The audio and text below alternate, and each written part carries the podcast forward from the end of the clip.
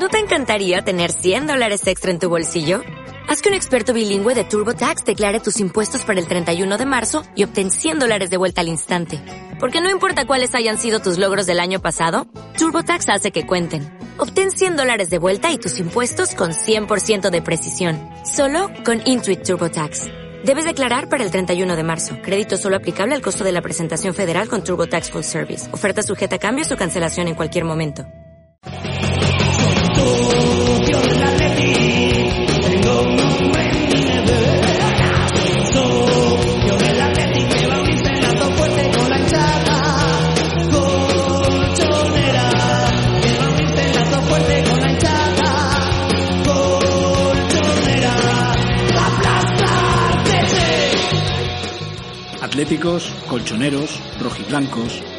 indios, atletistas, frentistas, peñistas, neoatléticos y paleoatléticos, defensores del escudo y prólogo, cholistas y anticholistas. Da igual cómo se definan. Este es un programa dirigido a todos los seguidores del equipo del pueblo, el Atlético de Madrid. Soy su anfitrión, Eduardo de Atleti, y esto es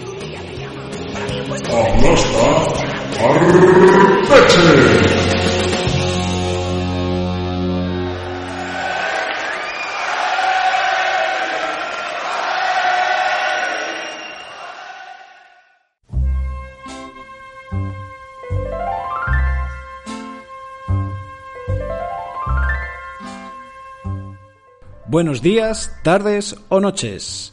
Comenzamos aquí, una semana más, Aplasta Arteche.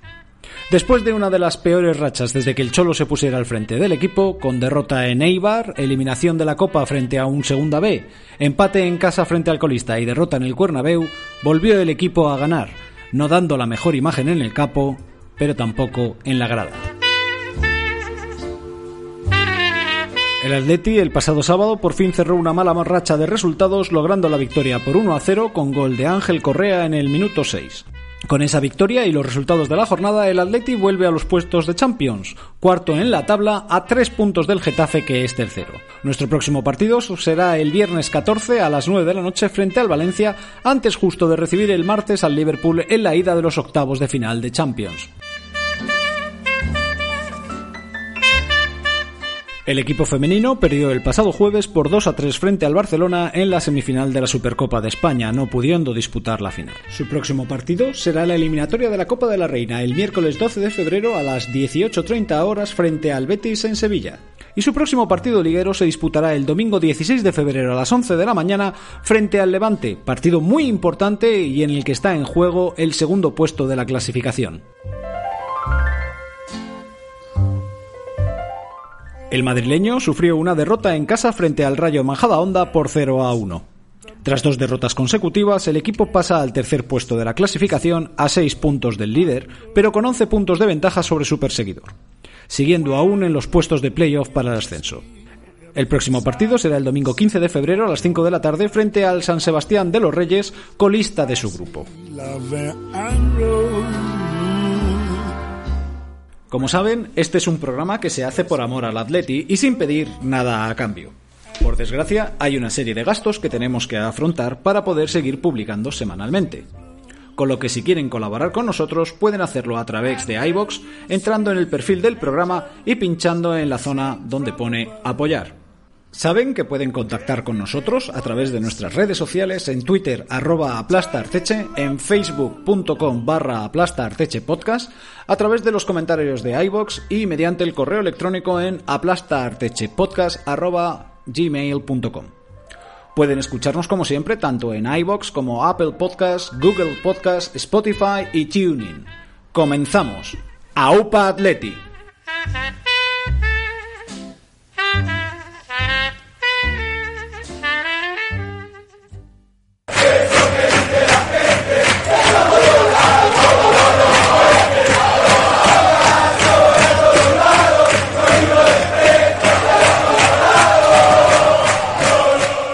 Estos cánticos del frente nos traen una nueva sección al programa. Para nosotros, el medio natural es Twitter.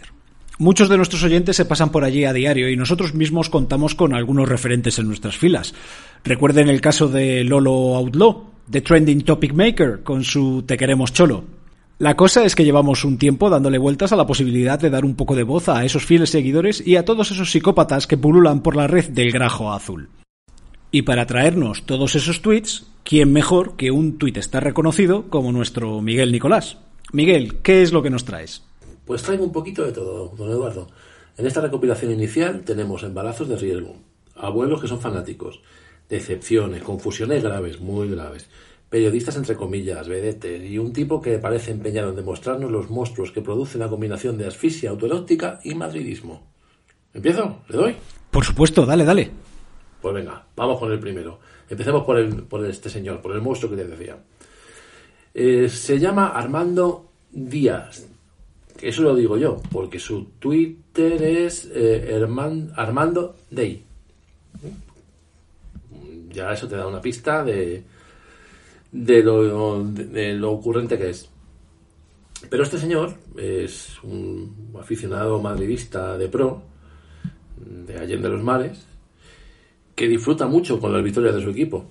De hecho, eh, después de acabar el partido contra el Ozuna, este señor eh, eh, entró, entró en ebullición y decidió subir un selfie desde una habitación llena de mierda, una habitación tirando infantil, con una camiseta del Madrid con el cuello levantado y un bigotillo mm, sospechoso, en el que daba rienda suelta a su madridismo y que, bueno, es que no os cuento más. Os lo pongo para que lo escuchéis, porque merece la pena. Ganamos, ganamos Real Madrid 4 a 1 por goleada a Osuna. Habla Madrid, habla Madrid, habla Madrid, Real Madrid, así, así, así Real Madrid.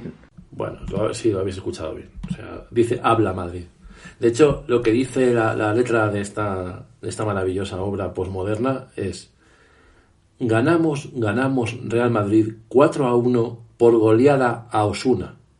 Habla Madrid, habla Madrid, ti ti ti ti ti ti ti ti, habla Madrid, así y así, habla Madrid. Una auténtica joya. Ya sé que es un poco extraño que empecemos en una sección sobre el Athletic, dándole pábulo al madridismo, pero esto no es madridismo, esto es una obra de arte.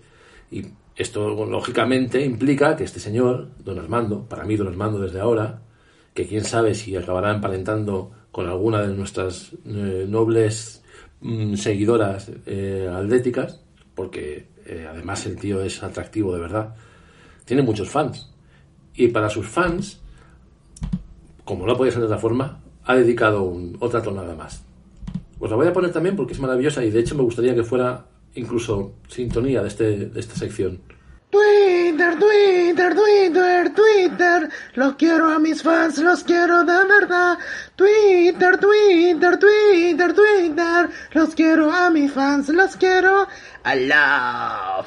We love you too. ¿Eh? ¿Qué os parece? Eh? Twitter, Twitter, se pega, ¿eh? Es, es realmente atractivo en todos los aspectos, en lo artístico, en lo estético, y bueno, la pena es que nos ha salido un poquito madridista, pero a ver, tiene que haber gente del Madrid, de Ozuna y de todos los equipos, ¿no?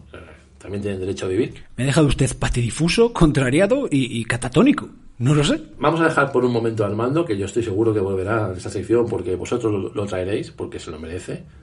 Y vamos a leer un tuit maravilloso que rescató nuestro queridísimo Lolo Oulo que es para, eh, haciendo el seguimiento del, del, partido de Copa del Real Madrid, la Real Sociedad, ya que estamos con el Madrid, pues vamos a seguir un poquito, y que es una maravilla, como él mismo dice en su, en su tuit, un momento estelar, eh, es el seguimiento minuto a minuto, minuto 78, el becario de marca entra en ebullición y pone Gol de Vinicius, gol, gol, gol del Madrid.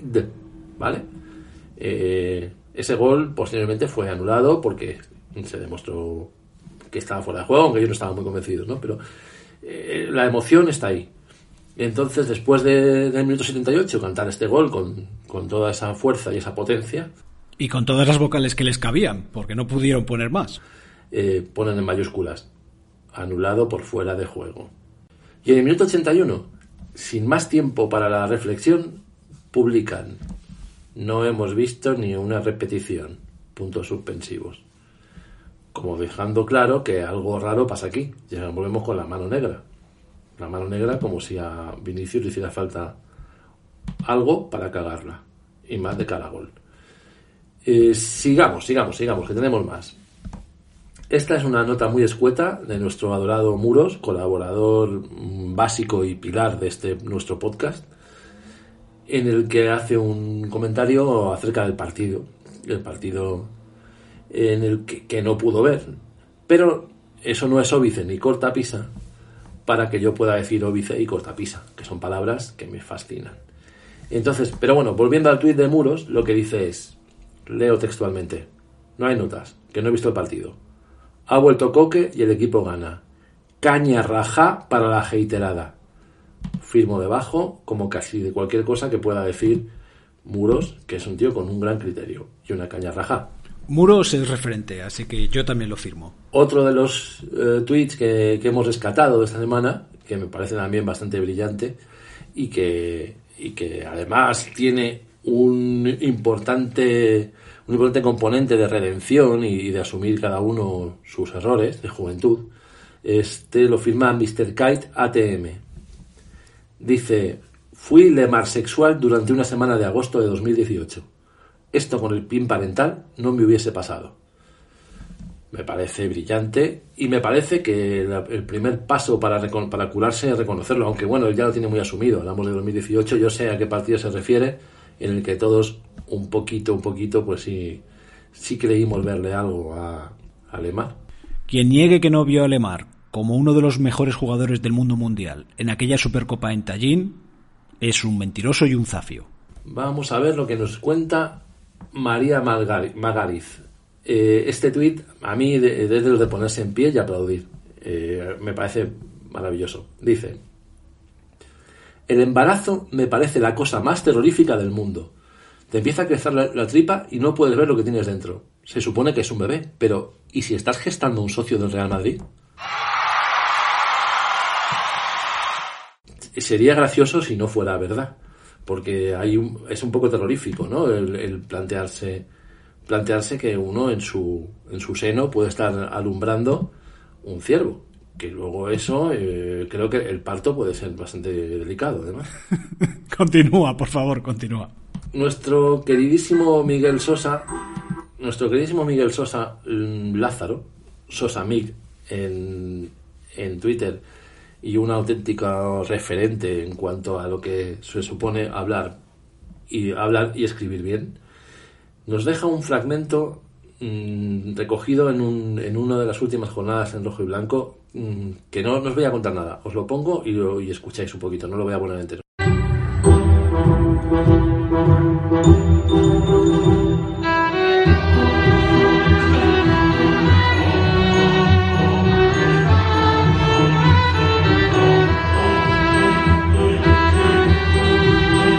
Pues en este, como habéis podido identificar todos, este es el himno de Atleti interpretado con, eh, con violín por un violín Pablo, se llama en Twitter, y me ha parecido maravilloso porque además a la gente del Atleti si hay algo que nos gusta de verdad, aparte de nuestro himno y tocar las pelotas, es el violín. Echamos mucho de menos tocar un poco más el violín con nuestros unocerismos y, nuestras, y nuestros ratos divertidos en Twitter y, en el bar. Que en Twitter y el bar mm, cada vez hay una frontera más, más imprecisa y mientras tenga cerveza en casa, mm, pues puede ser bastante parecido. Precioso, Miguel. Me caen puños como lágrimas. A continuación os voy a leer uno de Merchelli. Merchelli es otra imprescindible, ¿no? Creo que cualquier gente, cualquier persona de Atleti suele, suele cruzar algún tuit con ella porque es una tipa genial y que además eh, no, es, no es peor actriz que persona. Colaboró con nosotros en el cuento de Navidad y, nos reímos un montón, la verdad. Eh, en este caso su tuit es, es una reflexión también bastante, bastante llamativa. Dice, perdón por las palabras más sonantes porque Merche dice muchos tacos. Yo mm, me tengo que esforzar en reproducirlo. No lo haría porque sabéis que yo no digo tacos, pero Merche sí, así que en aras de la literalidad voy a hacerlo. Dice, dos puntos. Joder, ¿también dale el chiringuito por la radio? Pues acabo de escuchar, casi que tengo que ir a urgencias del tonto que me ha dado, que como si Simeone se va la próxima temporada, estaban Emery en un hotel reunido con tres de Atleti. muerta en la bañera estoy. Pues no es para menos. En la bañera o para tirarse al, metro. Pero bueno, todo esto ya sabemos que son... No debemos darle mucho pábulo a todas estas tonterías. Eh, seguimos con, con Donifon, nuestro adorado Donifon, un señor de los pies en la cabeza y, y que, que- que suele ser muy, muy certero en sus comentarios. Este es bastante aclaratorio. Dice, fichando desechos de tienda con jugosos salarios de Madrid y Barcelona para luego exigir que se compitan con ellos. Solo con Schuster y eran otros tiempos. Qué pereza, joder, qué pereza y cuánta negligencia. Pues creo que, que es muy clarividente y cualquiera que, que vea y siga al Atleti firmaría debajo. Yo no solo firmaría debajo, sino que lo haría mío. Vamos a ver, esto es un pequeño hilo de tres tweets, no voy a leerlo entero, pero merece la pena que lo busquéis, es de George Olmos, George-Olmos, en el que nos cuenta eh, la historia de, de Benito, un hombre de 70 años que me ha parecido maravillosa y que incluso casi casi diría que da para, para hacer uno de nuestros relatos. Lo que viene a contarnos es que Benito se hace 16.000 kilómetros al año entre adorada Vitoria y su Madrid que tanto le ata a la que fue su mujer. Se pone su chapela y todos los partidos a ver al Atleti. Gracias, Benito, por la previa y tus historias. Nos vemos en la próxima. Esto aquí adjunta además una foto de Benito con su chapela y es una persona a la que mm, apetece conocer mm, y saber qué es lo que piensa, qué, es lo que piensa de todo esto, de, del Atleti nuevo, de, cómo ha tenido que mudarse de- de estadio, de vivir en Urgel a tener que hacerse pues una cantidad de kilómetros y con esa edad andar subiendo y bajando escaleras. Mm, De verdad, merece la pena. Mm, Yo os animaría a que lo buscaseis. Una historia preciosa, la verdad. Y para cerrar, porque tampoco nos vamos a alargar más, tengo un tuit de, de Cochise. Cochise, eh, todos lo conocéis seguramente en Twitter mm, por sus maravillosas obras audiovisuales, con sus vídeos y sus, y sus montajes que son canela en rama, y porque además de eso es un tío castizo y chulo como, como solo puede ser un tío del Atleti. Y deja una reflexión para cerrar que a mí me parece muy acertada. Dice, te cambiaron un club por una clínica privada, un estadio por un centro comercial, un escudo por un anagrama, unos hinchas por unos clientes, un equipo campeón por una vedette de Méndez y compañía. Yo me cago en el contrato y en la puta modernidad. Pues es que, de nuevo, hay que ponerse en pie y aplaudir. Eh, si no seguís a Cochise, mm, de verdad que merece la pena. Y hasta aquí esta primera recopilación que, que hemos preparado. Mm, No sé si eh, Eduardo tendrá algo más que, que añadir. Pues aquí estaremos esperando vuestras colaboraciones. Hasta aquí esta sección experimental que esperemos que hayan disfrutado ustedes. Y digo experimental porque lo que nos gustaría es que para la próxima nos hagan llegar sus hallazgos. Esos tweets geniales, irónicos, absurdos, algunas reflexiones particularmente acertadas o todo lo contrario. Para ello, remítanoslo a arroba aplastarteche en Twitter o bien etiquétenlo con el hashtag dice la gente. Somos felices trabajando por el Atleti desde este podcast, pero somos incluso más felices cuando los demás trabajan por nosotros. Permitan que nos aprovechemos de su ingenio y sean nuestra mano de obra cualificadísima. Muchas gracias.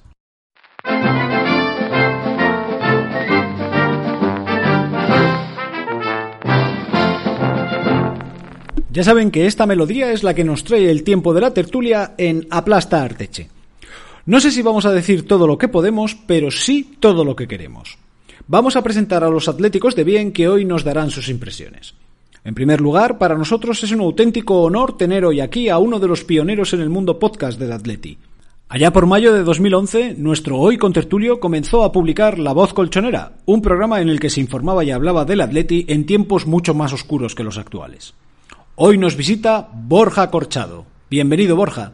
Muchas gracias, Eduardo. Un verdadero lujo estar con vosotros. Hemos decidido que tal y como va la temporada nada malo nos puede suceder, así que hemos traído de vuelta a Labuchus y a su inmerecida fama de gafe, porque nos gusta vivir en el lado salvaje de la vida. Hola Chus. Bien hallado y que sea lo que Dios quiera.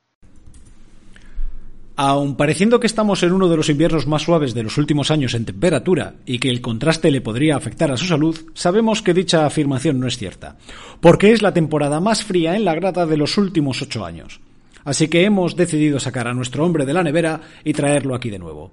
Hola Ignacio. Buenas noches, don Eduardo. Eh, un saludo para el resto de compañeros en la tertulia y para todos nuestros oyentes. Y por último, un señor que si emite algún grito durante la tertulia de hoy no es porque haya sufrido un percance debido a su atuendo en paños menores o a que Lemar le haya pisado un callo. Es que el pobrecito está padeciendo un cólico nefrítico. Y pese a ello, aquí está, fiel a la cita, nuestro irlandés. Bienvenido, Miguel Nicolás.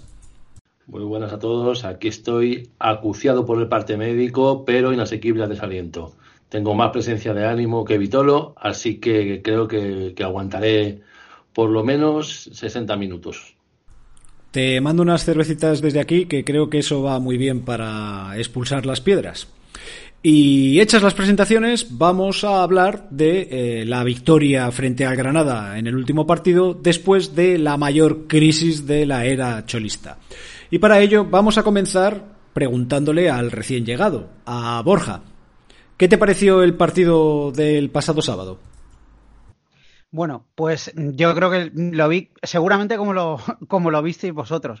A mí me parece que por encima de todo lo importante era que el equipo ganase después de una, racha, como dices, que era la peor de, de, todo la, de toda la etapa del Cholo Simeón en el, en el Atleti.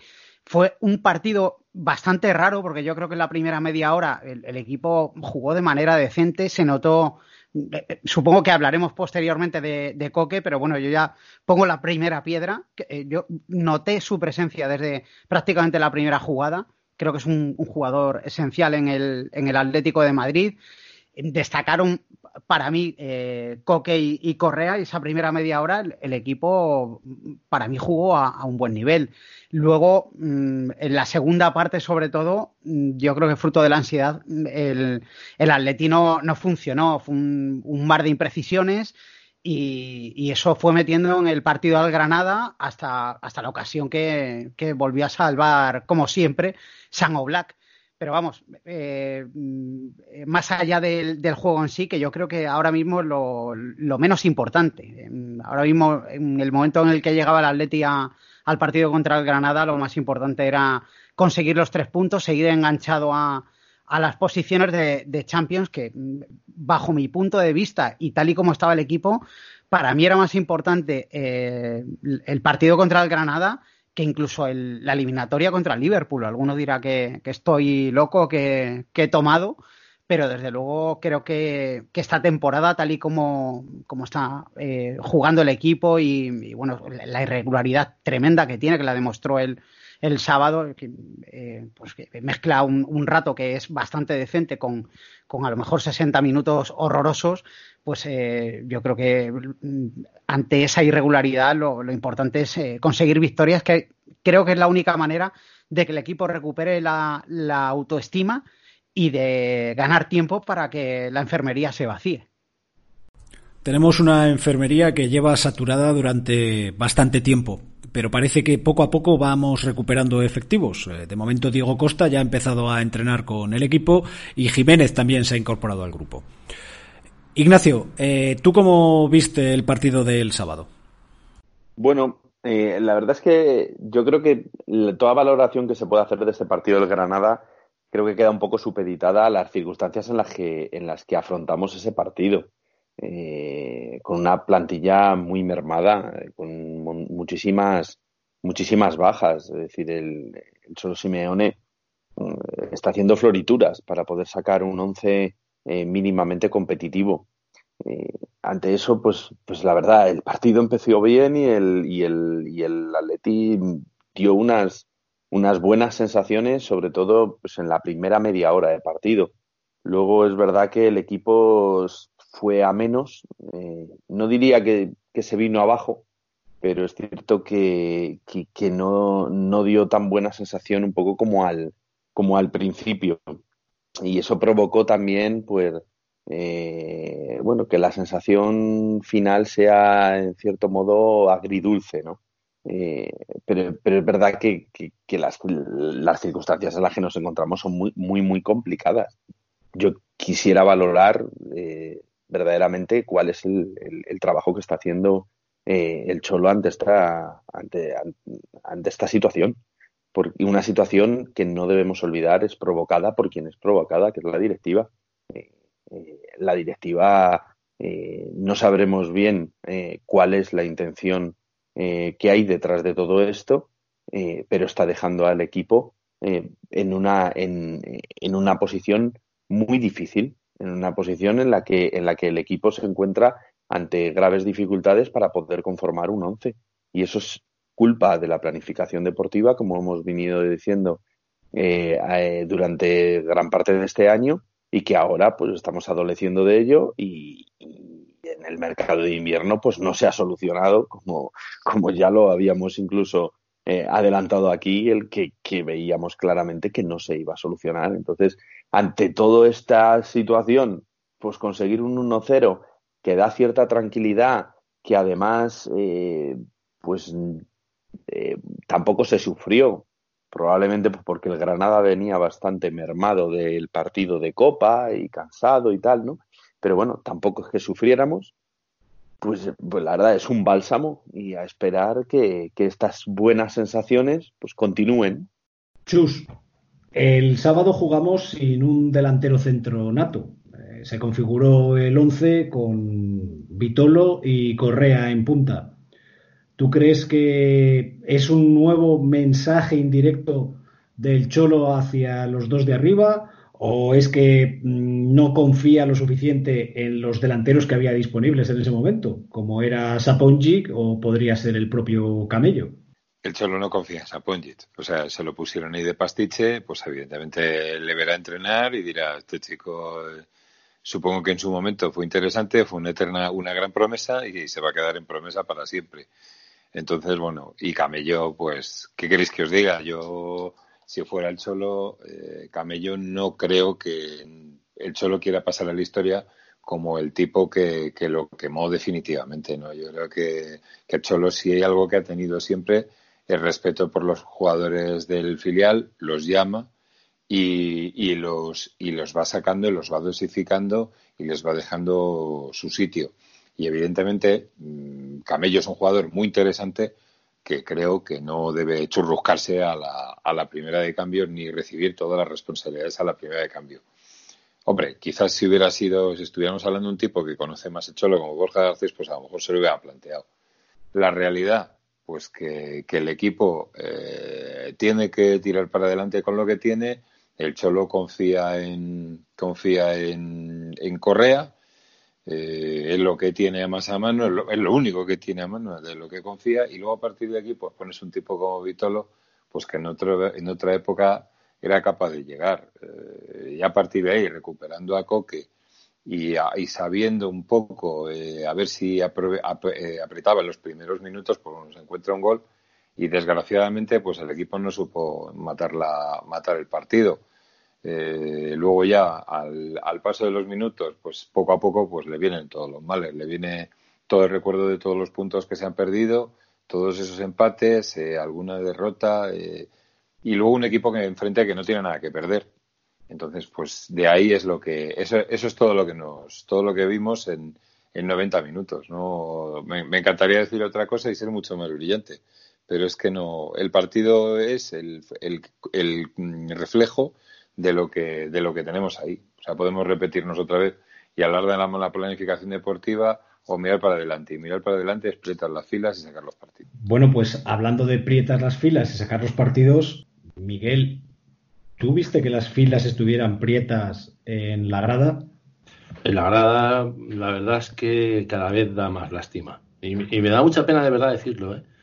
Pero, pero ver que, andan unos enganchados con otros permanentemente, que parece que lo, prioritario es demostrar lo enfadadísimo que se está y no se mira por el, por el equipo, ni no se, y no se mira por, el, por lo que está pasando en el césped y se aprieta de aquí y luego los otros se enfadan con unos y no sé. Eh, realmente eh, el espectáculo que se está dando es muy, muy, muy poco gratificante. Me vuelve muy nervioso ver que, que, ya hemos comentado, la gente tenga el valor de pitar a, Simeone. Que Simeone, cuando vio el equipo que tenía y lo que tenía que sacar, yo me imagino que se dio con la cabeza contra la pared del vestuario unas cuantas veces. Porque es que el equipo era de circunstancias bueno, de circunstancias mortales. Pero cuando mirase el banquillo, pues se metería en la ducha agarraba la tostadora enchufada, porque eh, es que era para salir corriendo. Y aún así, eh, el tío sale. Y, y aún así, el tío hace competir al equipo durante una media hora bastante digna. Que también yo, ahí, hablando de pitar, mm, me, retrotraigo a, Coque y digo que fíjate que Coque puede hacer jugar incluso a semejante banda. Pero bueno, esto, el Cholo saca un equipo que da la cara y ahora sí, cuando la gente lo anima, hay gente que se vuelve contra, contra él y se le pita. Incluso se pita, se pita Lemar, que me da esta pena, porque eh, es un tío que está muy mal de lo suyo. Y pitarle, que todos sabemos lo que hay, sabemos que es una puta mierda jugador, que no, que no da nivel, pero aún así no deberíamos pitarle, porque ya el tío sale bastante predispuesto a, liarla, pues a nada que le des palmas, pues, hace un show pues, pues es lo que es más o menos lo que vi, una grada fragmentada eh, que, nos va a dar más disgusto de aquí a final de temporada, me temo. A mí personalmente eh, me da mucha pena el ver que se anden pitando a, jugadores. Eh, creo que el cliente, porque ahora hay mucho cliente en esta grada, el cliente puede mostrar su opinión porque para eso paga. Pero si uno va a animar al equipo, lo suyo es mostrar la disconformidad con lo que ha visto en el campo una vez que el encuentro ha terminado. Posiblemente hay muchos de esos que pitan a Lemar o que pitan a Saúl o que pitaban a Coque en su momento, e incluso a cualquier otro miembro del equipo, que no están al final del partido en su localidad para poder pitar porque han salido corriendo a dar su opinión al chiringuito y otros programas.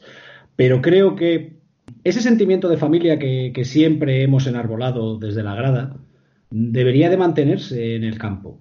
Es decir, cuando un familiar tuyo está mm, mal de ánimo, lo que hace uno para animarle es pasarle la, mano por el lomo, eh, darle un abrazo, mostrarle tu apoyo pero no te dedicas a decirle eres un tal o eres un cual y le pitas. Entonces, yo estoy de acuerdo con lo que tú dices, eh, Miguel, en cuanto a que Lemar posiblemente sea de los futbolistas que parecía que sí, pero no. Y, no, está no está metido en una onda mental que le permita jugar. Pero pitándole lo único que hacemos es eh, joderle. Sobre todo porque nos estamos tirando piedras contra nuestro propio tejado. Y dicho todo este monólogo, que ya me he pasado tres pueblos de mi función, voy a preguntarle por el tema de la grada a Ignacio, porque sé que él conoce de un suceso que ocurrió. Eh, sí, bueno, eh, la verdad es que es bastante desagradable lo que estamos viendo en, la grada últimamente. Ha comentado creo que fue en la semana anterior, fue Chus el que habló del guerra civilismo, no sé si lo dijo también eh, otro de nuestros contertulios, eh, conocido como Alejandrito. Eh, pues Alejandrito ha tenido que vivir esta, en este partido un, un suceso bastante lamentable, ¿no? como un compañero de grada, alguien que, que se supone que debería conocer eh, en qué consiste estar en el fondo sur ahora del metropolitano, eh, antes del Calderón. Está visto que por su actitud probablemente no sabe bien lo que es estar en ese fondo sur. Y vemos cómo esta metamorfosis que se está produciendo en, nuestra afición, eh, pues cala hasta quizá en el, grupo de aficionados que quizás sean más fieles a, lo que es la esencia de la afición del Atlético de Madrid, que es lo que se puede ver en el, en el fondo sur del Metropolitano. Pues bien, este fin de semana hemos visto o hemos, o hemos sufrido como eh, Alejandrito en un determinado momento eh, alzó uno de, esas pancartas, ¿no? Eh, de esos estandartes que se veían en la animación del Frente Atlético y cómo era increpado por un compañero de grada que le decía que no veía el partido y que quitara el estandarte porque no estaba viendo el partido. bueno, este chaval está claro, porque era un chaval comparado con Alejandrito, eh, un hombre que tiene ya los huevos negros de estar en el fondo sur del Calderón y ahora del Metropolitano, que tenga que estar escuchando esta chorrada, esta chorrada de que es que no veo el partido.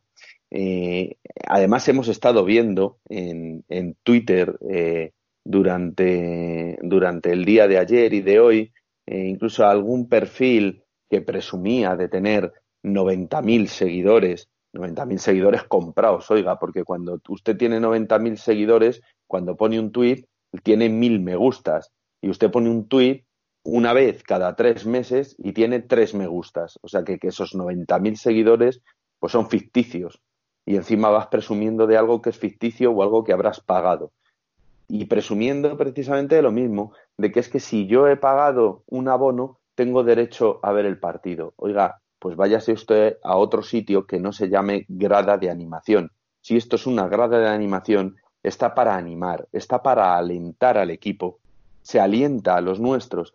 En el momento de mayor dificultad, probablemente del partido el otro día contra el Granada, lo que escuchas de la grada del Metropolitano son pitos. Eso es una vergüenza de afición.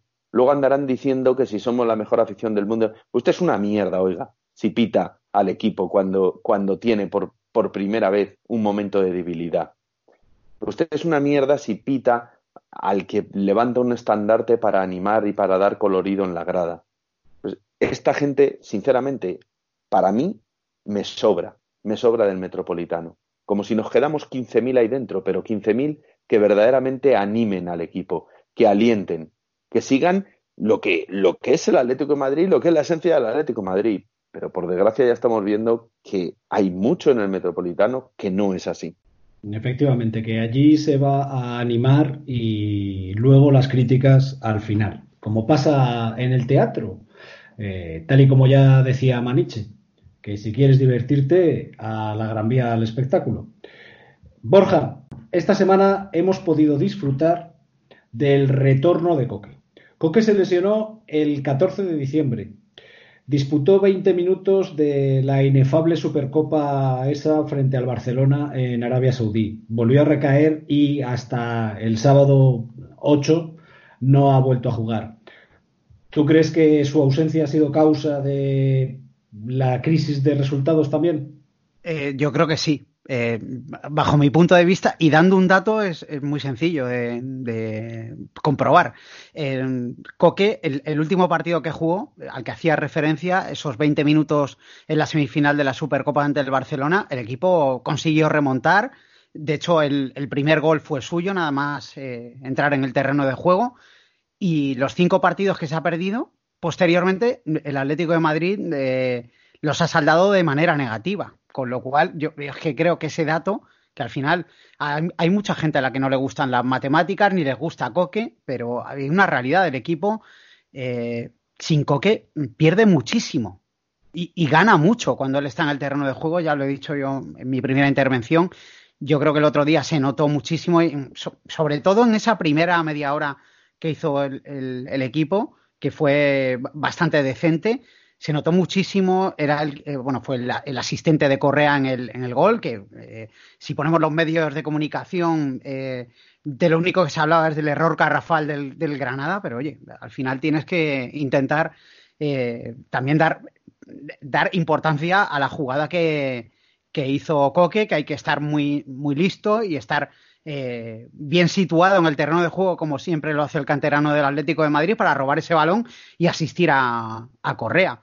Pero vamos, para mí Coque es un jugador esencial dentro del, Atlético de Madrid.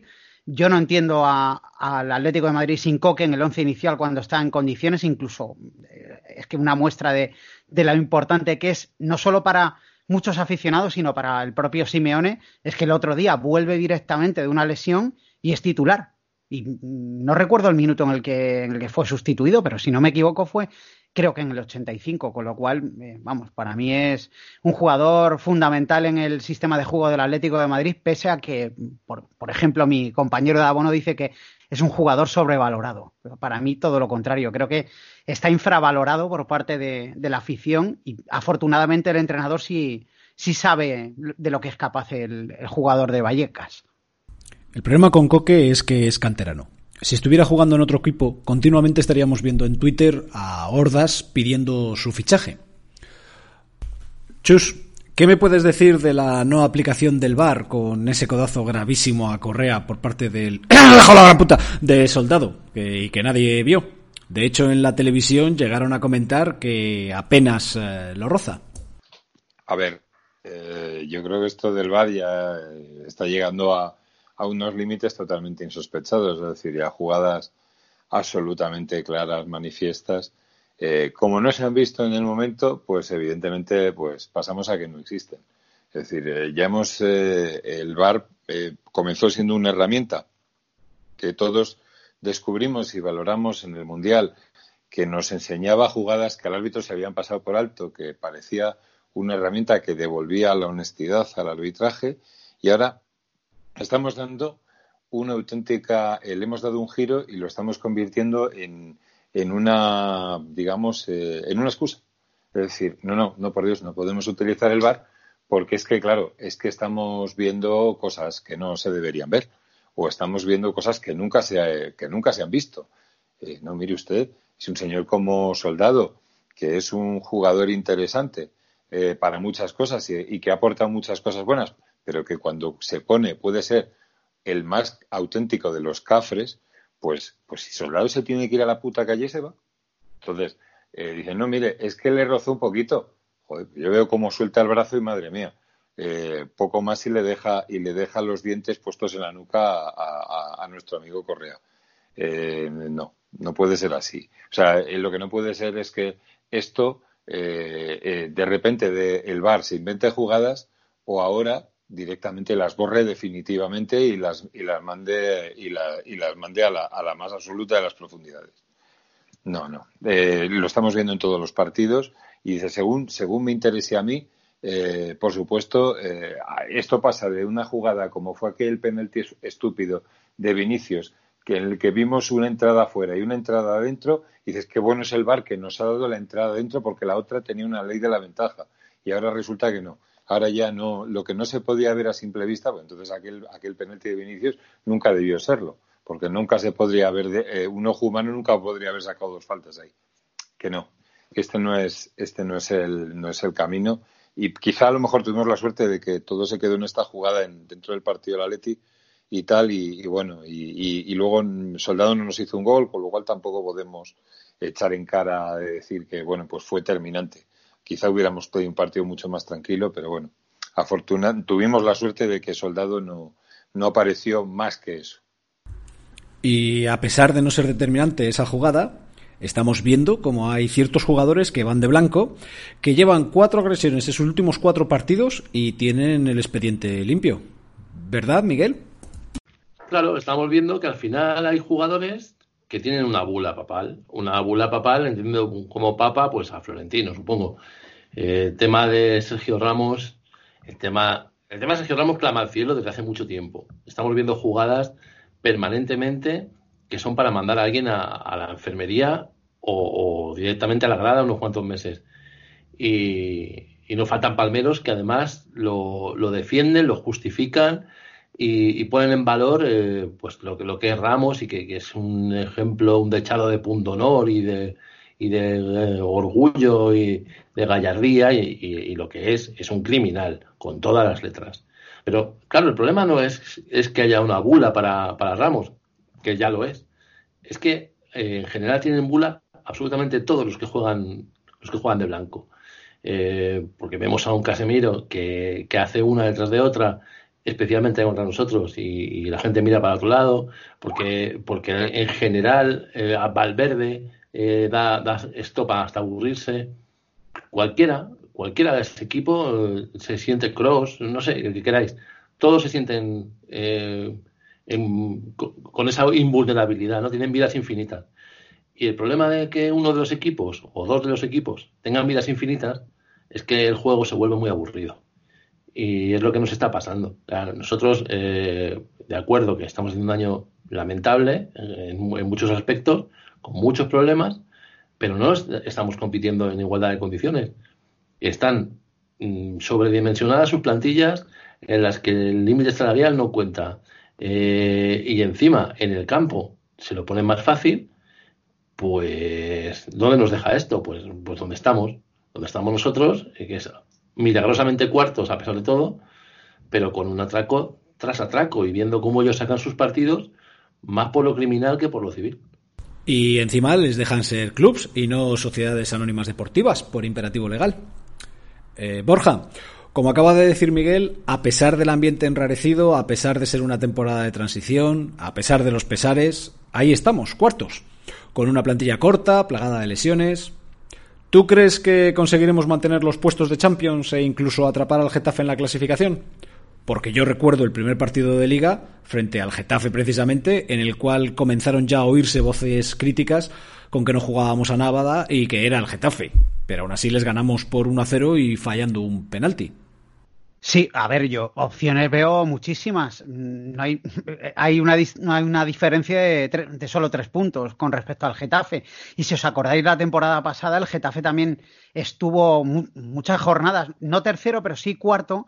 Y, y, yo recuerdo que se hablaba de que el Getafe se iba a meter en Champions y al final se acabó desinflando. O sea, al final la, la presión esa de mantenerte ahí eh, una plantilla tan experimentada como la del Atleti, yo creo que al final va a ser mucho más probable que, pueda incluso optar a esa tercera posición. A ver, lo que tiene que recuperar el equipo es la, la mentalidad, la autoestima. Eh, y yo creo que, con victorias lo, va a conseguir. Y sobre todo si contra el Liverpool, que muchos nos dan ya por directamente por como si se hubiera celebrado ya el funeral, o sea, no nos han dado por muertos, sino que se ha celebrado el funeral directamente y yo creo que el Atlético de Madrid va a competir contra, contra Liverpool. Con lo cual, si mm, esa dinámica, al final esto es un... Es lo único que estoy de acuerdo con Jorge Valdano. En, todo lo demás, en nada. En lo que decía que el, fútbol es un estado de ánimo. En materia de resultados, sí. Si el equipo recupera el estado anímico que tenía a principios de temporada, cuando incluso llegó a, estar líder en, en, las primeras jornadas de campeonato, yo creo que, la tercera plaza tiene muchas opciones de conseguirla. No lo veo fácil, porque, pero no por los rivales, sino porque veo al equipo demasiado irregular y con demasiada ansiedad. Si se quita eh, todo, ese, esa mochila de piedras que ahora mismo tiene en la espalda, es probable que, pueda optar a la, tercera plaza. Aún así, yo creo que el, objetivo de la Champions mm, me parecería un fracaso absoluto que el, Atlético de Madrid no, no, consiguiera ni siquiera ser cuarto, tal y como está la situación en la liga, que con lo irregular que está siendo, está, está pues, a tiro de no solo de la cuarta plaza, que, que es la que ostenta actualmente, sino de la tercera. Sí, la verdad es que está a tiro de piedra. Ignacio, eh, nos toca visitar Valencia este fin de semana, concretamente el viernes, porque el sábado ya no, nos lo han cambiado. ¿Qué te parece ese cambio de horarios repentino a menos de una semana vista? Nos lo han quitado, don Eduardo. No nos lo han cambiado, nos lo han quitado y nos han quitado la opción de tomarnos una buena paella allí en Valencia, ¿eh? Eh, porque teníamos seria intención de de poder acompañar al equipo en ese desplazamiento, pero nos quedaremos sin verlo, eh, si acaso por televisión, al que su esposa, novia y demás le deje o lo quiera compartir. En mi caso, por supuesto que sí, disfrutaremos de una velada de San Valentín preciosa viendo jugar a nuestro Atleti. Pero esto es un chiste, esto es una vergüenza, una vergüenza eh, a, nivel, a nivel de organización, porque mira, eh, está bien fundamentado o puede estar bien justificado, más bien mejor justificado que fundamentado, eh, el hecho en sí de que se juegue el viernes. ¿Por qué? Porque bueno, se hace para, para favorecer precisamente tanto al Atlético de Madrid como al Valencia, que la siguiente semana tienen que jugar, tienen compromisos de Champions. Además, nosotros jugamos el martes, Luego nos viene mucho mejor, eh, creo, creo, que nosotros el martes, bueno, no sé, pero bueno, el caso es que el hecho en sí de jugar en viernes nos favorece y mucho. Eh, y es verdad que esto no se ha podido saber hasta que el Valencia no ha caído eliminado en Copa del Rey. Muy bien, pues todo perfecto. Muy bien, pues entonces usted que no decide poner las fechas en el calendario a principio de temporada, sino que las va poniendo a lo largo de la temporada, no me diga usted la fecha de este partido con, con antelación, sabiendo que puede ocurrir esto. Espere usted o diga que el horario de este partido está pendiente de ver si el Valencia se clasifica o de si tal, para poderlo poner el viernes y adelantar, pero no, usted vende las entradas antes, usted hace que la gente organice sus viajes antes y cuando ya todo está organizado, entradas vendidas, es cuando nos encontramos ante la situación en la que usted adelanta el partido al viernes, que obviamente pues eh, eh, aquellos que pensaban ir ese fin de semana a Valencia, pues no están eh, ante la posibilidad de poder ir el viernes por la tarde. Entonces, es un fallo de organización de la que se autodenomina mejor liga del mundo, que solamente opina que es la mejor liga del mundo ellos mismos, porque el resto del mundo no lo piensa, pero ellos se autodenominan como la mejor liga del mundo, solamente porque aquí estaban Messi y Cristiano Ronaldo o porque aquí están el Madrid y el Barcelona, porque esa es la única razón por la que ellos consideran que es la mejor liga del mundo, porque luego, como podemos ver en este caso concreto, su organización deja mucho que desear. Y que el cambio en realidad eh, no se produce para beneficiar al Valencia y al Atlético de Madrid, sino que se produce porque el Granada juega el miércoles semifinales de Copa del Rey y le tocaba jugar el viernes. Entonces han cambiado su partido a la fecha en la cual le tocaba al Atleti y al Valencia. Eh, Chus, hemos hablado de los pitos en la grada, pero no hemos hablado de la ausencia de otros pitos hacia otras zonas del estadio. Eh, supongo que te refieres a esos pitos que nunca que nunca aparecen porque nunca sirven de nada y porque eh, vamos sí porque no son no son lo suficientemente decididos para el común de nuestros de nuestros queridos eh, nuestros queridos congéneres de grada ¿no?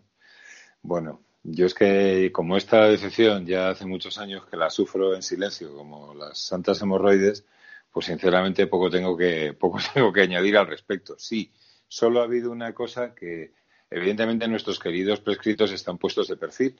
Por si acaso alguien, algo les cae a ellos, evidentemente si ellos no, no abren la boca.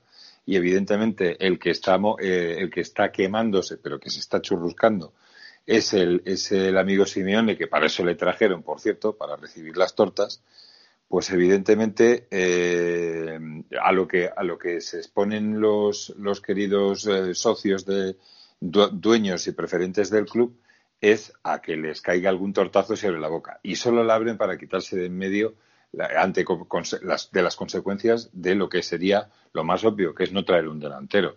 Evidentemente, ante cualquier duda, pues sacamos el bulo, porque no hace falta ser bobo para creérselo, de que ha habido un señor que ha querido cobrar una prima de última hora cuando venían a mirar casa. Y dices, no, pues es que de paso nos queríamos llevar unos milloncejos, ya lo teníamos todo decidido, el chaval se había bajado un porrón de millones de su sueldo, dice, pero ya de paso, aprovechando que el piso que posa por Valladolid, cobramos una comisión ceja. Dices, esto, esto es imposible, vamos, es tremendo el atraco, esto solo le pasa al Atleti. Eh, dices, bueno, sí, sí, efectivamente, tener estos dueños solo le pasa al Atleti. Y como la gente vende, compra ese discurso, y como estamos comprando muchos discursos, pues evidentemente, pues la gente ha comprado el que, no, no, ellos no tienen la culpa, ellos no meten goles. Hombre, los jugadores juegan donde quieren. Fernando Torres se quiso ir. Eh, todo, eh, todos los jugadores que han ido y tal, Falcao también se quiso ir, daba igual que, estuviera de acuerdo por detrás de Méndez y tal. En fin, al final la gente, no, ¿para qué les pita? Si no sirve de nada. dices, ¿afecta al equipo? Coño, pero, afecta, pero pitar a Coque no afecta al equipo. Vale, bien, fantástico. Es un despropósito y nuestra gente eh, lo está comprando. Una cosa que lamento mucho y yo en caso en un caso histórico que viví muy de cerca es que decimos con mucha alegría y yo me da un poco de miedo el que haya una limpia entre los seguidores aprovechando que el Pisuerga pasa por Valladolid y que nos y que unos malos resultados podrían hacer que volviéramos a ser 15, 20, 30 o 40 mil verdaderos del Atleti que no nos metiéramos en estos, en estos barrios ni picásemos en, esta, en estos agujeros. Yo a mí eso me da miedo, porque el que se va no vuelve. Pero el que se va no vuelve puede ser de los buenos o de los malos. Y como ya lo viví y eso le costó, le costó la vida a una entidad que yo mucho, que yo quería mucho, no termino de, no termino de verlo. Pero sí, faltan pitos a la hora que sea, si es posible mejor después del partido al palco. Pues tienes toda la razón, pero vamos, sabemos que hay gente que vuelve, como por ejemplo Carrasco. Y hablando de enfermedades, eh, voy a preguntarle al enfermito. Eh, Miguel, Sabemos que a final de temporada el mono dejará el staff técnico, pero también se ha comentado esta semana que al final de la misma el profe Ortega abandonará la disciplina del club. ¿Tú crees que la presión que se ha ejercido desde ciertos medios, la grada, las redes sociales, eh, con el tema de las lesiones continuas, le ha puesto en la picota y él mismo ha dicho hasta aquí he llegado, que ya soy lo suficientemente mayor para poder retirarme y no seguir en este quilombo? Pues se le ha puesto en la picota, pero también, y, en todo esto, yo creo que, también hay que hacer un poco de autocrítica y él es el primero que tiene que darse cuenta que, que algo no está funcionando eh, no digo que sea el culpable, pero es el responsable. Y van dos años consecutivos en los que tenemos el mismo problema. Eh, no sé, no sé exactamente de dónde viene, porque yo no soy, no soy médico y, ni, nada parecido. Pero la verdad es la que es y, los resultados que estamos teniendo son los que son.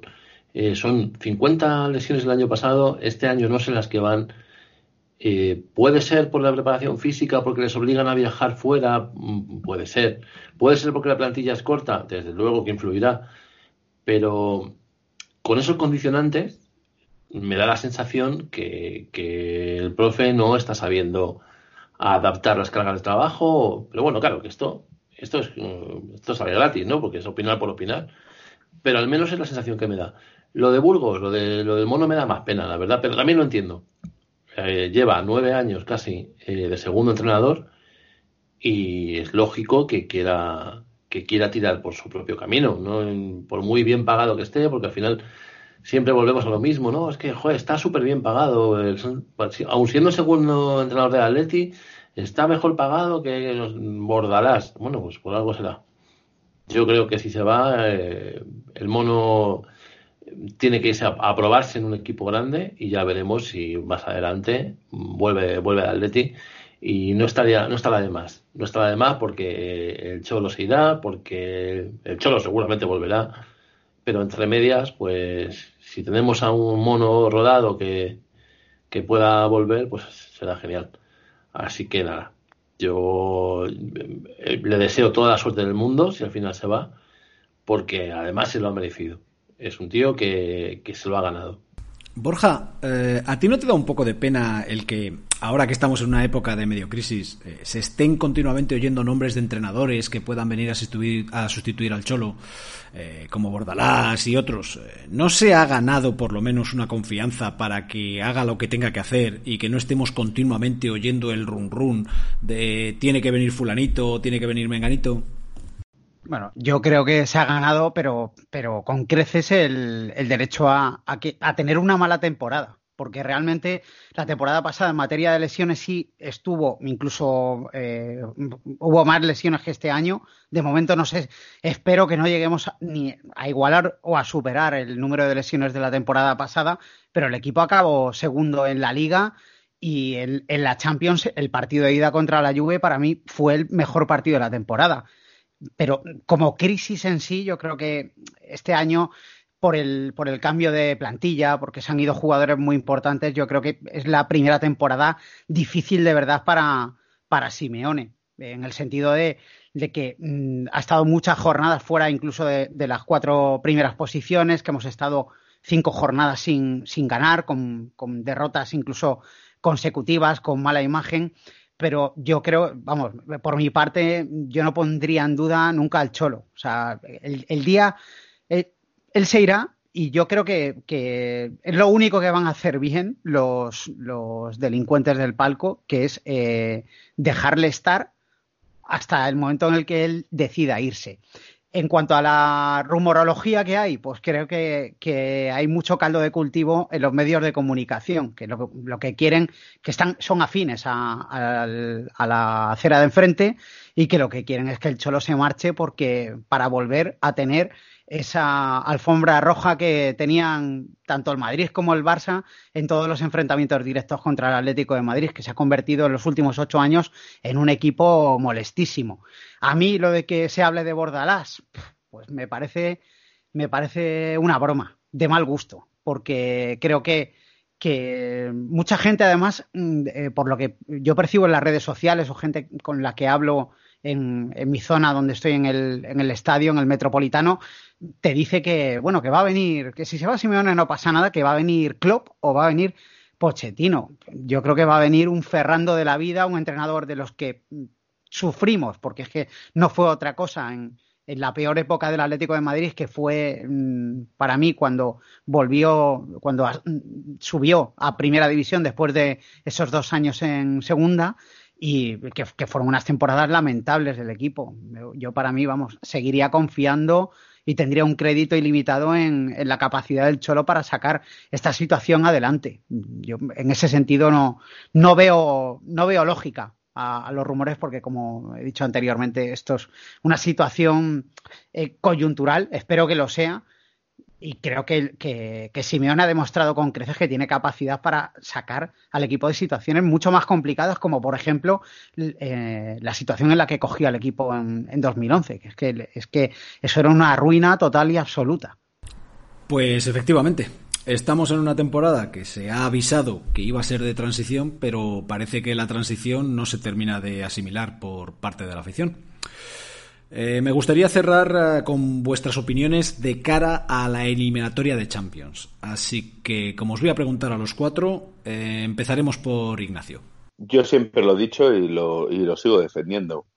Creo enormemente en este equipo este equipo durante todos estos años ha demostrado siempre que es competitivo y nunca nos ha defraudado en los grandes partidos, más allá de, lo que pasó el año pasado eh, en Turín, que es verdad que fue una gran decepción, pero en el conjunto de la eliminatoria también parecía que la Juventus nos iba a pasar por encima y, y al contrario, eh, quien pasó por encima de la Juventus fue el Atlético Madrid en el partido de ida.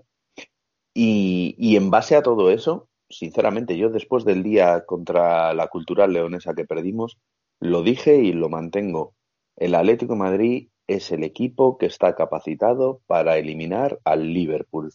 Y lo van a ver ustedes. Luego en cuartos de final, lo mismo nos eliminan. Pero al Liverpool nos lo cargamos, ya lo veréis. Yo me he jugado el bigote a que vamos a pasar la eliminatoria, así que a ver si lo tengo que seguir cuidando o no. Eh, chus, el Liverpool ahora mismo es el equipo más fuerte de todo el panorama futbolístico y el Atleti no es que esté en su mejor momento, la verdad. Pero precisamente cuando pasan esas cosas es cuando el Atleti se viene arriba y se crece.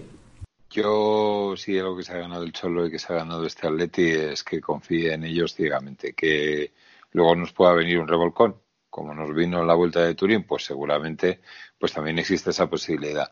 Sí que digo una cosa, el Liverpool sigue siendo el mismo equipo que se pega el, guarrazo contra el, contra el Madrid, eh, que le regala dos goles. Cabrea mucho a, mis amigos vikingos, no sé por qué, pero es verdad, ganan 3-1 con dos regalos del, del Carius aquel es un gran equipo que, ahora mismo disfruta de una tremenda ventaja, le están saliendo bien las cosas y va a favor de viento, pero no olvidemos que en Champions se clasificaron el último partido. Con esto, ¿qué quiero decir?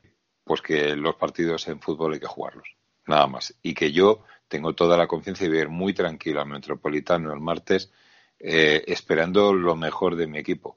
Que luego viene otra cosa, pues, en fin, esperaremos otra cosa, esperaremos otro, esperaremos mejores tiempos, pero yo sinceramente ni mucho menos veo imposible la eliminatoria. ¿Y qué opina el señor del cólico? El cólico anónimo. Eh, pues, ¿qué, ¿qué, voy a decir? Eh, objetivamente, eh, nos enfrentamos a un equipo que está, en, de forma brutal, que además en su liga lo tiene prácticamente hecho a estas alturas de la temporada que objetivamente, insisto, es eh, de los mejores equipos del continente y que objetivamente nos debería dar un baño. Ahora, lo, lo, objetivo, lo lógico, eso nosotros nos lo pasamos por, por, el forro de los colchones, que así no digo palabrotas y, y no me regañan. creo que el Atleti es, como decíais por aquí, ¿no? Es un estado de ánimo y aunque ahora mismo no estemos en el mejor de los, de, los posibles, hay algo ahí que late y que el Cholo sabe insuflar a los jugadores. Y creo que, lo decía Ignacio, por, pues, pues, podemos ser los que nos lo carguen, ¿por qué no? O sea, creo que, que la actitud va a ser brutal, creo que va a salir la gente a dejarse el alma y, así es como se pueden pasar este tipo de eliminatorias. Mm, muchas veces no hace falta ser el mejor, eh, hace falta ser el que le echa más cojones. Pues solamente me queda Borja para cerrar la ronda y saber cuáles son sus sensaciones, si pasaremos o no la eliminatoria. Yo creo que, tenemos muchas opciones. ¿eh? Eh, lo que sí tengo claro, independientemente de que podamos pasar o no, es que el equipo va a competir porque eso es, va en el ADN de, del Atleti de Simeone. Incluso eh, hace dos semanas en el Bernabéu, la primera parte, el equipo compitió y seguramente ninguno de los que estamos aquí hoy pensábamos que, podía dar esa imagen en la primera parte. Con lo cual yo creo que el equipo va a competir con toda seguridad. Otra cuestión es que, bueno, pues que, consigamos el, objetivo de eliminar al, Liverpool. Pero yo siempre parto de una, de una base. El, el año pasado con la Juve también decían que nos iban a arrollar, como habéis comentado anteriormente, y no fue ni mucho menos parecido. O sea, en la ida la verdad es que le pegamos un, baño al equipo italiano tremendo y eso puede ocurrir el martes en el, en el Metropolitano. Sobre todo porque yo tengo muy claro que el, que el Atleti, en el Atleti va, el Atleti va mucho más unido a la ilógica que a la lógica. O sea, el único equipo, yo creo, del planeta ahora mismo capaz de ganarle al Liverpool en la situación en la que está el Atleti, con, la situación, con la crisis por la que ha atravesado, con todas las lesiones que tiene, con un Liverpool que parece imbatible, que, no hay quien le tosa ni en, ni en la Premier ni en Europa. Yo creo que el Atlético de Madrid es, capaz de, eliminarle. Y por lo menos eh, de competir seguro, o sea, hasta el último minuto. Ojalá se cumplan todas vuestras previsiones y que en el próximo programa estemos hablando de una victoria frente al Liverpool. Para finalizar el programa, eh, me gustaría aprovechar la presencia de Chus aquí para que nos hable de la situación del equipo femenino, como experto que es, y del convenio ese que debería de haber firmado ya la patronal y las jugadoras. Pues hombre, del fin de semana que tuvieron allá en Salamanca, el único serio es la protesta que hubo de las jugadoras ante, bueno, en el inicio del partido, se tiraron ahí unos segundos que, hicieron un, un plante que, sinceramente yo creo que es la única muestra seria y de alguien que quiere, eh, que sabe lo que quiere y, que, evidentemente se lo ha ganado, ¿no? Y se ha ganado el respeto de todos, que son las, las profesionales del fútbol femenino.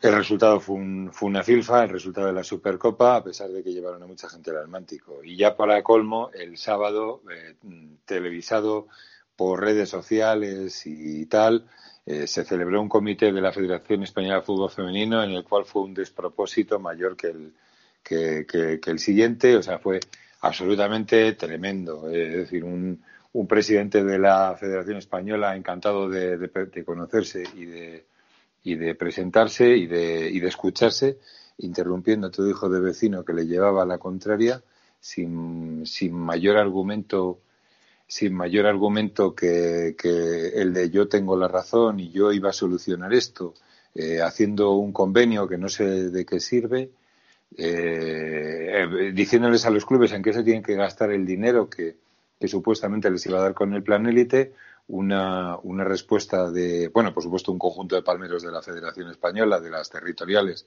que decían que qué majo su presidente, una, un, un sindicato que, que, mandó a segundos espadas y que se enteraban todavía menos, y que encima les colaron un golazo porque, claro, se han dejado a la segunda división, a, la famosa Reto Iberdrola, y luego unos representantes de los clubes de verdad de, auténtico cartón piedra total, que lamentablemente nadie defiende el fútbol femenino, nadie defiende a las chavalas, y quedó demostrado en una transmisión de hora y media eh, absolutamente delirante.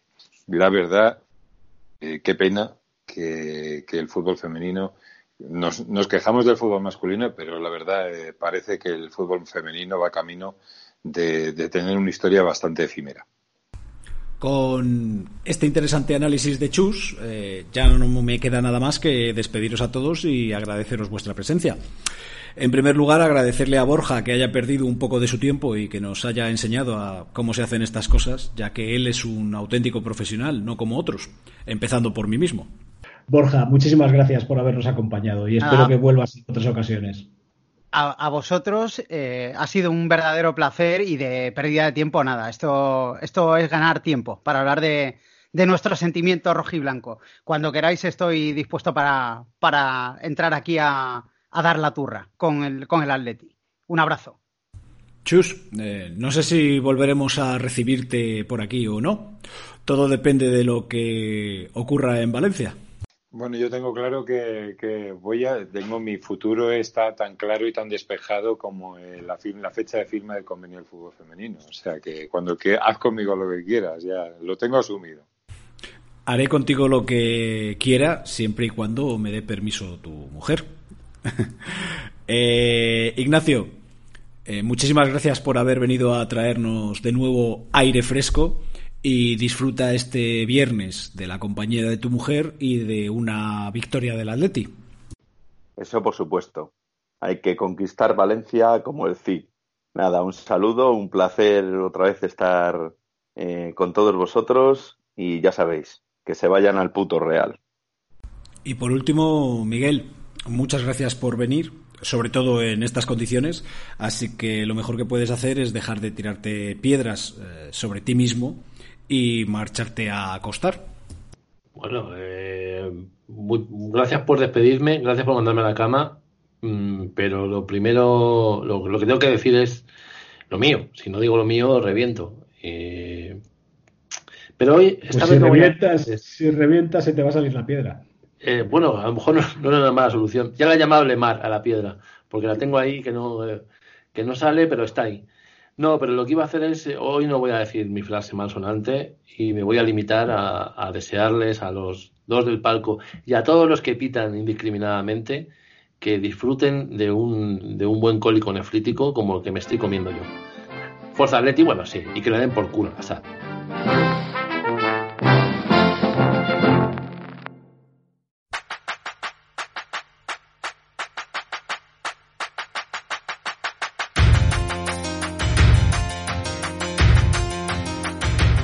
Domingo en casa de los Rodríguez Benjumea. Eso significa dos cosas.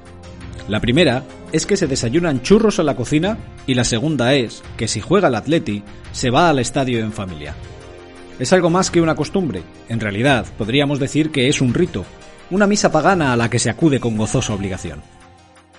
El partido de esta semana es a las 6 de la tarde, con lo que el matrimonio y sus dos hijos se sientan a comer temprano para no ir con prisas luego.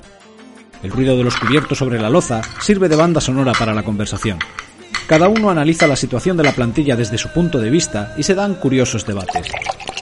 Por lo general, es Fernando, el padre, quien tiene una posición más radical con respecto a este o aquel jugador, y el hijo mayor, más por hacerle rabiar que por otra cosa, le lleva a la contraria sistemáticamente. La madre es la que más sabe de fútbol con diferencia, tiene una visión muy clara y poco se equivoca en sus predicciones. Luego está el pequeño Bruno, para el que el mundo es rojiblanco. Desde el pijama que deja tirado en el suelo cada mañana, a la toalla con la que se seca al salir de la ducha o el edredón de su cama.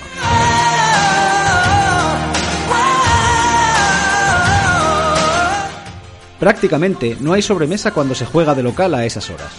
Los chicos recogen la mesa mientras los padres preparan unos generosos bocadillos para el descanso y los envuelven en papel de aluminio. Con el sustento listo, toca pertrecharse, cada uno elige su indumentaria favorita, incluyendo aquellos complementos que traen suerte, hasta que dejan de darla y se arrinconan por un tiempo. Camisetas, bufandas, banderas, gorros y una manta. La manta no puede faltar, porque estamos en enero y se queda uno helado allí.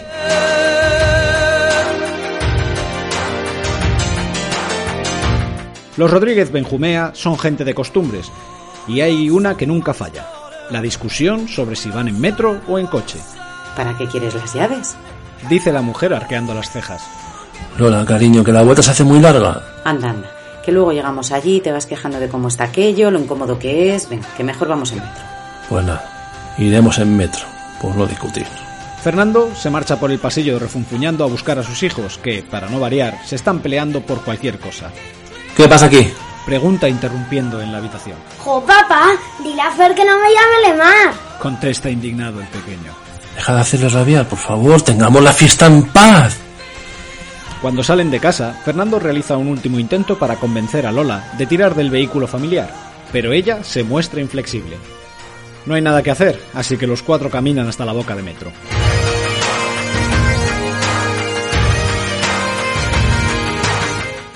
El hijo mayor lleva puestos los cascos y el pequeño se ha adelantado mientras patea una lata de refresco. Va driblando a los fieros defensas imaginarios encarnados en farolas o volardos.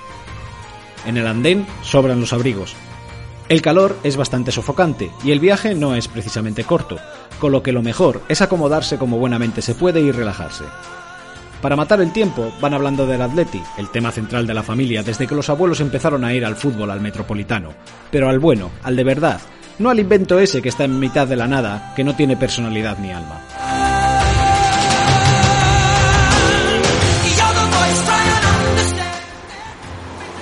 Una vez en la calle, el trayecto se hace rápido y los cuatro buscan su sitio para ver el partido. Fer saca un portátil y lo apoya en la barandilla del puente de San Isidro, sobre el río. Detrás, aún luce la última grada que sigue en pie del Vicente Calderón. Mutilada, herida de muerte, pero orgullosa y sabiendo que se puede caer con dignidad, como le han demostrado los años de fútbol y pasión. Una historia de Miguel Nicolás Oshí.